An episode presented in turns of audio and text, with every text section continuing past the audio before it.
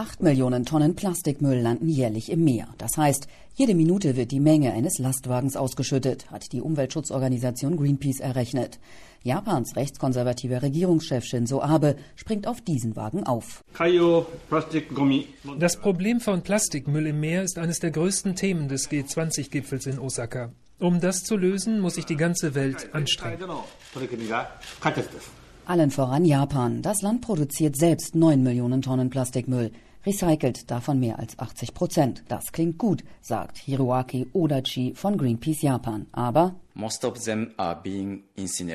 das meiste eingesammelte Plastik wird verbrannt, fast 60 Prozent. Das nennen sie Recycling, weil so Wärme erzeugt wird. Plastics collected in Japan being incinerated. Dabei kostet das wieder Energie und ist damit alles andere als umweltfreundlich.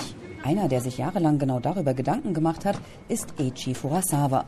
Er steht in einer riesigen Lagerhalle am Rande von Tokio. Wir recyceln täglich zwei Millionen PET-Flaschen. Und zwar zu 100 Prozent. Der Japaner hat bereits Anfragen aus der ganzen Welt. Die Plastikflaschen fliegen durch zahlreiche Rohre und landen schließlich auf einem Band. In diesen Sortiermaschinen werden die ganzen unbrauchbaren Dinge von den Flaschen entfernt, wie das Label und der Verschluss.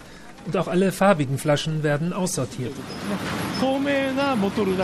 Denn die können nicht vollständig recycelt werden. Anders als in Deutschland gibt es in Japan aber nur noch sehr wenige bunte PET-Flaschen. Besonders an Fujisawas Methode ist, sie leistet gleich mehrfach einen Beitrag zum Umweltschutz.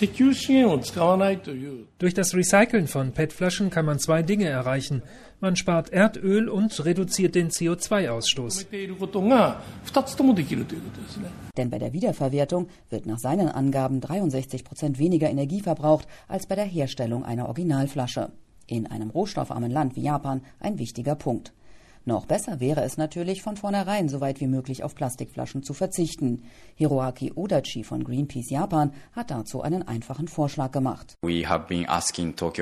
Wir haben die Regierung in Tokio gebeten, Wasserspender in der Stadt aufzustellen, an denen man sich seine eigene Flasche auffüllen und so auf PET-Flaschen verzichten kann.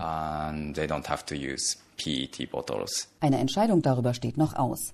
Es wäre ein kleiner Schritt voran, ebenso wie der, Japaner künftig für Plastiktüten bezahlen zu lassen, was die Regierung vorhat. Zugleich zeigt sich daran aber auch, wie weit der eigene Weg des G20-Ausrichters hin zu weniger Plastikmüll noch ist.